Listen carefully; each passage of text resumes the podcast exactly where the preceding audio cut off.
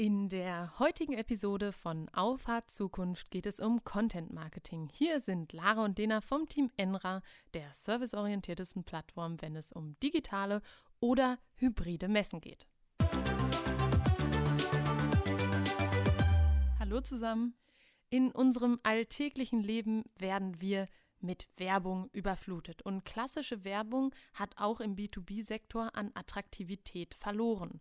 Content Marketing heißt das Buzzword oder was ist eigentlich dran? Lena, die Frau für die Definition, was ist Content Marketing?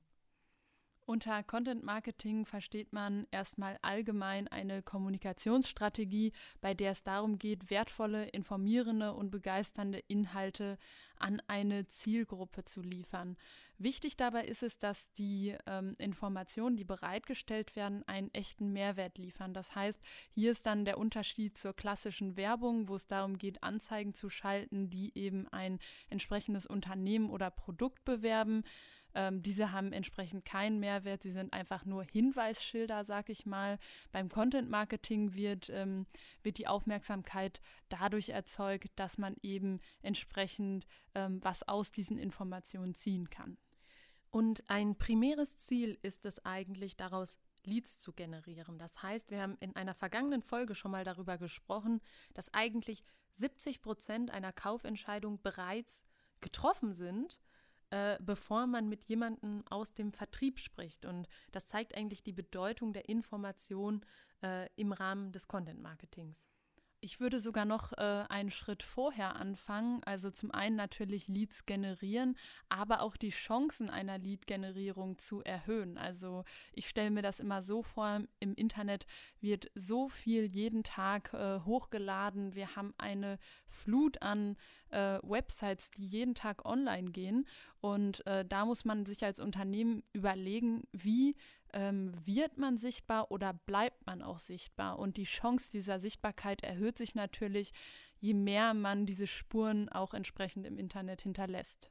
Ich glaube, dabei ist es eine Kombination aus Regelmäßigkeit und gut gerankten Blog-Bestandteilen oder Content-Bestandteilen, denn man wird, wenn man einen Blog pflegt, nicht mit jedem Artikel in dem Fokus-Keyword unter die ersten drei bis fünf Ergebnisse kommen, sondern man braucht eigentlich um jetzt deine Metapher vielleicht noch mal ein bisschen umzulenken, man braucht einen großen Cacher und mit diesem Cacher-Artikel, nenne ich ihn jetzt mal, zieht man ähm, Reichweite zu sich und bekommt eben dadurch die Chance, Leads zu generieren.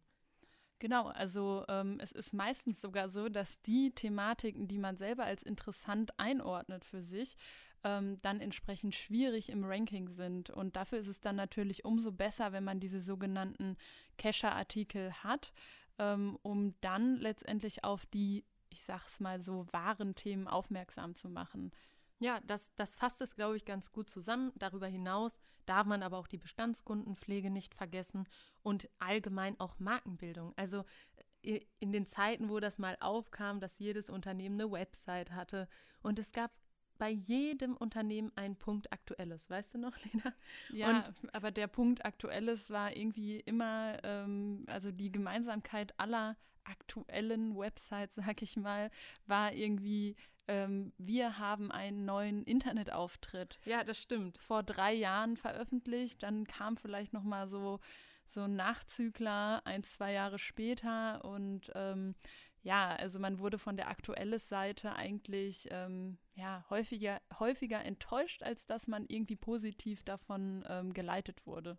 Ja, absolut. Und vielleicht müssen wir auch noch mal definieren, was ist Content eigentlich und wo findet man Content überall? Weil ähm, letztlich ist eigentlich Content nur der Begriff für Inhalte. Egal, ob die in Broschüren sind, egal, ob die auf einer Website sind, auf einer Funnel-Page in bestimmten Postwürfen oder, oder, oder. Die Liste da ist lang.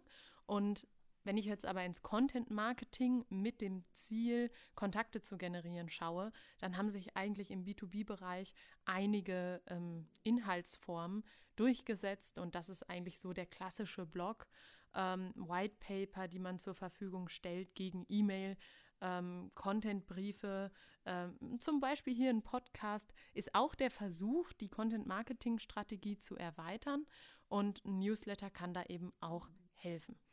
Genau, also du hast es schon richtig gesagt. Unter Content versteht man erstmal allgemein Inhalte, aber Content Marketing ist dann letztendlich der Schritt dahin, dass man diese Inhalte synchronisiert und ähm, auf unterschiedlichen Kanälen ausspielt, ähm, um entsprechend möglichst effektiv mit den Mehrwerten, die man schafft, ähm, ja, umzugehen.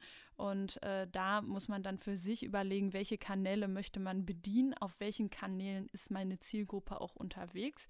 Das ist auch ein ganz entscheidender Punkt. Also es gibt ja durchaus ähm, Geschäftsmodelle, wo eine wo ein Podcast wahrscheinlich weniger effizient wäre, als jetzt einen Postwurf zu machen.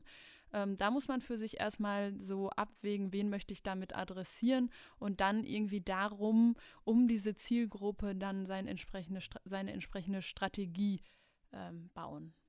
Ja, und ich glaube, das ist auch ein Prozess. Also man lernt echt viel auf dem Weg, eine Content-Marketing-Strategie umzusetzen. Wenn ich da mal ein bisschen aus dem Nähkästchen bei Endra plaudere, ähm, so war für uns immer am Anfang die Frage, okay, was müssen wir tun, um Reichweite zu generieren? Dann haben wir diese Reichweite, die wir uns zum Ziel gesetzt haben, erreicht, haben uns dann im nächsten Schritt gefragt, okay, wie bekomme ich jetzt aus dieser Reichweite eine gewisse Conversion? Das heißt, dass ich auch bestimmte Kontakte darüber generiere. Und so hat sich diese Fragestellung eines guten Content-Marketing-Mix, könnte man sogar sagen, ähm, dann immer weiter ja, gefestigt in der Planung und Neudefinition auch der Strategie. Das heißt, was man operativ dann nachher, aus, nachher auch daraus ableitet.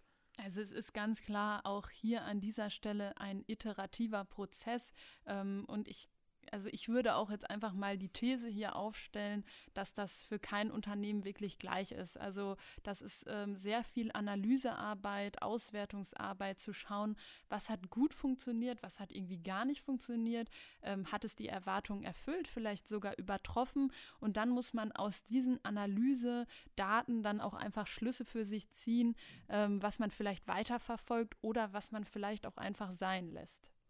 Ja, absolut. Und vielleicht, also das finde ich spannend zu wissen, was, was du darüber denkst. Meinst du, Content Marketing ist eine Nebendisziplin?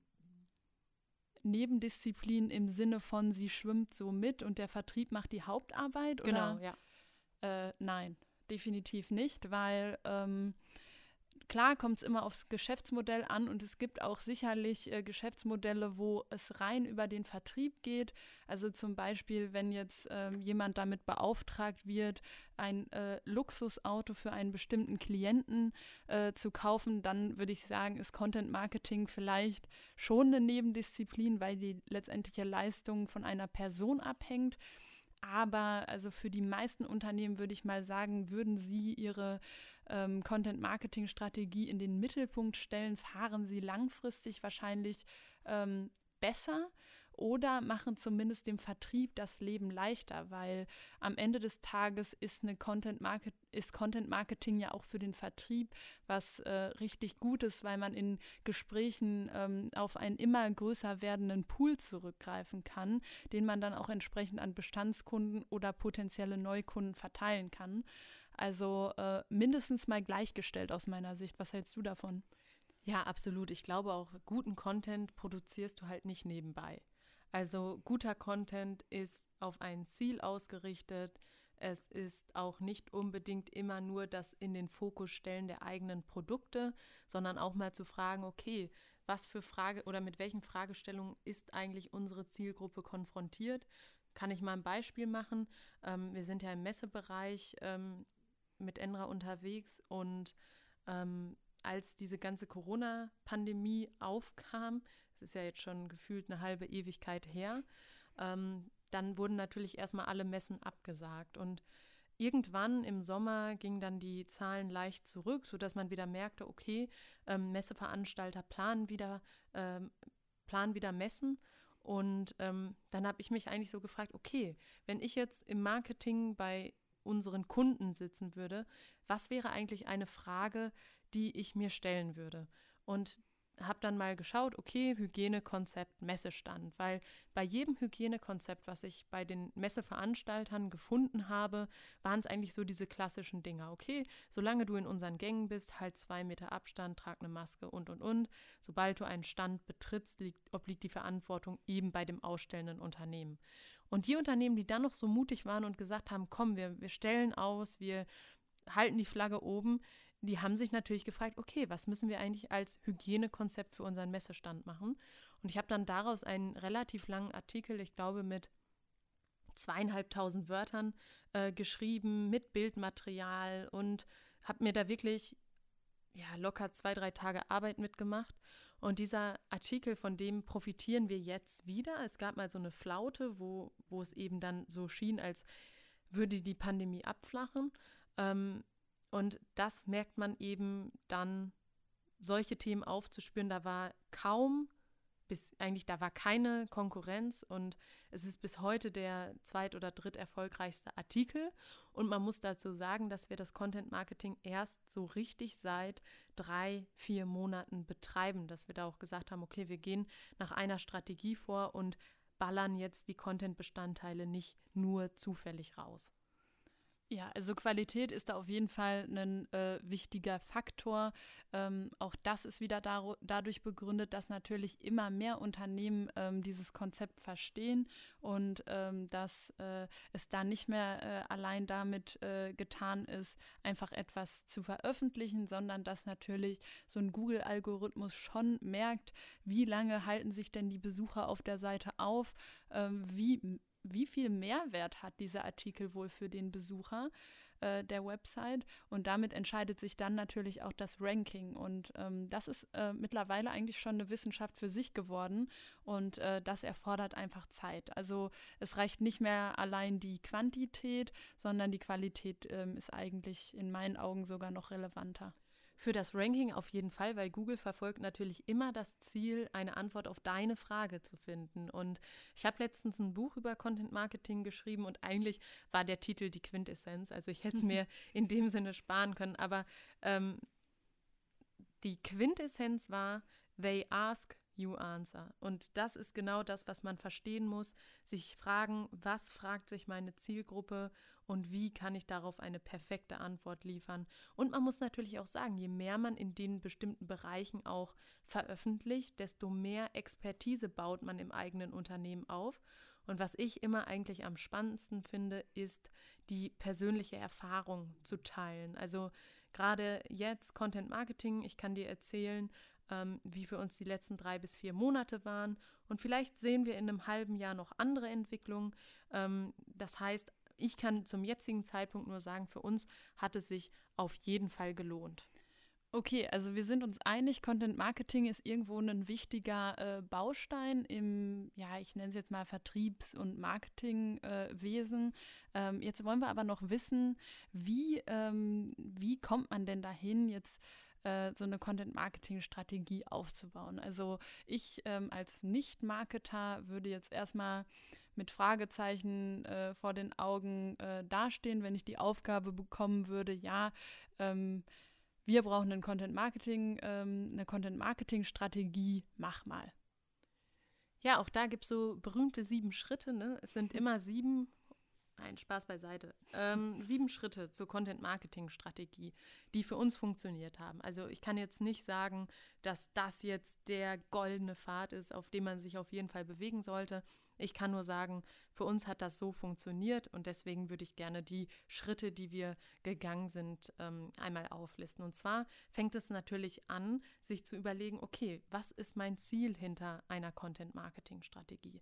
Das heißt, möchte ich meine Bekanntheit steigern? Möchte ich mein, mein Brand rausarbeiten? Möchte ich ähm, äh, Leads generieren? Ne? Denn man muss so Hauptziele für sich haben. Ja, an dieser Stelle kann man vielleicht noch einwerfen, dass man diese Ziele messbar gestalten sollte und auch gewisse Kennzahlen festlegen sollte, um für sich auch seinen Erfolg zu überprüfen. Ja, auf jeden Fall. Also das ist, das ist essentiell an dieser Stelle.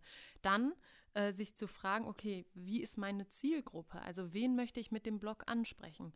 Und auch da haben wir die Erfahrung gemacht, unsere Ansprechpartner in den Unternehmen, also ich finde es immer doof, die Persona anhand von Unternehmensmerkmalen zu definieren, sondern ich finde es immer klüger, wenn ich die Persona anhand von persönlichen Merkmale defin äh, Merkmalen definiere.